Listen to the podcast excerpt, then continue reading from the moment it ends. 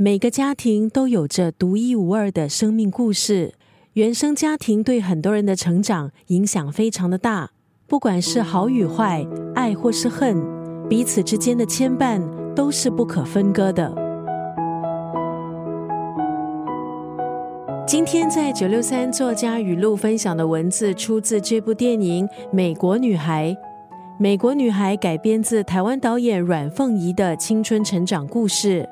用温暖真挚的、用温暖真挚的镜头语言，将一个家庭的故事娓娓道来。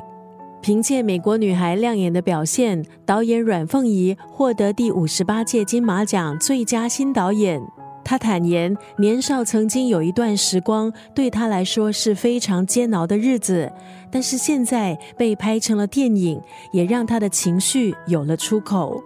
电影讲述移居美国多年的丽丽，发现自己罹患乳癌之后，决定带着两个女儿从洛杉矶回到台湾治疗。和聚少离多的丈夫团聚，丽丽的两个女儿在美国成长，回台之后面对强烈的文化冲击，还有身份认同危机。大女儿十分不适应台湾严格的升学体制，中文能力欠佳的她被同学戏称为“美国女孩”。今天在九六三作家语录分享的这段文字，出自电影女主角丽丽的大女儿方怡，她在作文中写的一段文字。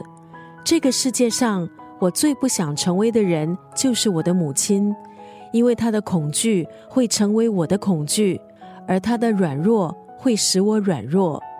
青春叛逆的时候，有时我们很难去同理父母的感受，总有某些时刻会想：我长大以后不要像爸妈那样。但是长大之后回头看，当时对家人的尖锐言语。或许只是害怕失去他们的武装，还有在乎他们的证明。《美国女孩》这部电影说的不只是个家庭故事，也写下了千禧年世代的成长故事。导演阮凤仪在电影中穿插了不少的场景，带出了属于千禧年的 MSN、当时的流行歌曲，还有漫画，这些都是一代人的集体青春回忆。